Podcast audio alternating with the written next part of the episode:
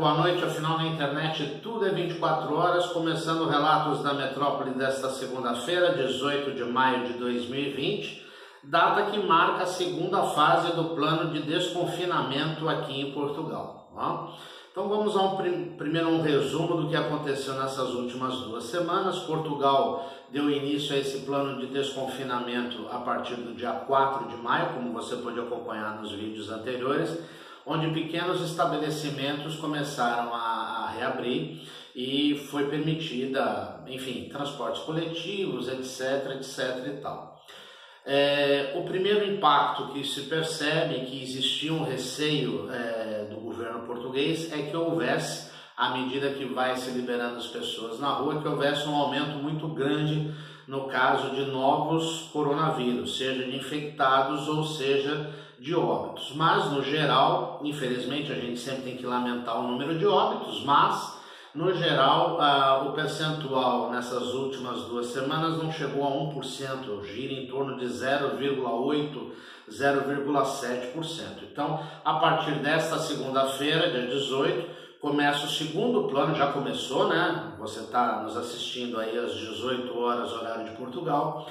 É, começou a segunda parte desse plano de desconfinamento, onde vai ser reabertos os estabelecimentos de médio porte e também vão ser reabertos museus, casas de espetáculos, sempre lembrando, com a devida restaurantes maiores também, mas sempre lembrando, com a devida limitação, tá certo? Então, é, os, os estabelecimentos eles não vão poder mais encher. Então, por exemplo, se você tem um restaurante aí que tem capacidade para 80 pessoas, provavelmente ele vai ter que dispor de no máximo 40 pessoas, se não for menos, para manter a distância que se coloca aí de pelo menos um metro e meio a dois metros entre as pessoas. Né? Esse é o primeiro aspecto. Um segundo aspecto também é o uso, uso determinado, obrigatório de máscaras e luvas e álcool gel. Luvas não é obrigatório, mas o uso de máscara para qualquer coisa é obrigatório.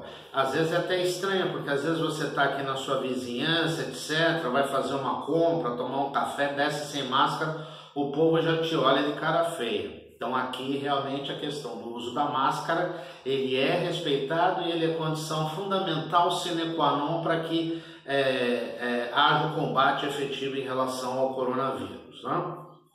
O uso de luvas também principalmente no transporte público, e manter sempre a higienização das mãos com álcool gel. Agora, é importante lembrar o seguinte, tá, pessoal? Eu vou falar uma coisa que é uma bobagem, até mais ou menos como se fosse uma brincadeira, mas álcool gel na sujeira não resolve. Então, não se esqueça, você tem que lavar a sua mão com água, sabão, tal e aí sim passar o álcool gel. Não adianta você chegar da rua passar o álcool gel na mão suja, só se você estiver num local onde você não tem acesso a lavar a mão. Mas o ideal é que você lave primeiro a mão e depois passe o álcool gel. O segundo aspecto do relato das metrópole desta semana é houve uma feira de automóvel na semana passada aqui em Portugal, que contou com a presença do primeiro-ministro Antônio Costa e do presidente da República Marcelo Rebelo de Souza, falando muito a respeito da pandemia, falando muito a respeito da retomada da economia e já começa algumas discussões é, políticas sabendo-se que é, no final do ano nós temos eleições para a Assembleia da República e em 2021 teremos eleições para o Presidente da República e o primeiro-ministro Antônio Costa já meio que lançou, talvez como um balão de ensaio, como bom político que é, o nome do presidente Marcelo Rebelo de Souza para sua reeleição. Marcelo Rebelo de Souza, que também não é bobo nem nada, desconversou, disse que é muito cedo para falar no assunto, que primeiro nós temos que combater a pandemia, coisa que Portugal está fazendo e está fazendo muito bem, como a gente sempre tem relembrado é, nos programas. Agora, o problema é explicar para os brasileiros aqui em Portugal e para os portugueses explicar o Brasil. Nem preciso dizer que o pedido de demissão do ministro da Saúde, Nelson Tait, na última sexta-feira, segundo o ministro que caiu ou saiu em menos de 30 dias, deixou ainda mais um ponto de interrogação, uma série de incertezas em relação ao combate do coronavírus no Brasil. E isso é preocupante para nós brasileiros que temos familiares, amigos, negócios, pessoas, enfim, do nosso relacionamento. Infelizmente já tenho até notícias de pessoas do meu relacionamento que estão internadas, que estão com problema e a gente torce, a gente ora, é o que a gente pode fazer para que elas é, fiquem prontamente restabelecidas, mas o pior de tudo é como é, compreender, mesmo estando aqui a 8 mil quilômetros de distância, o que acontece no Brasil em termos da pandemia.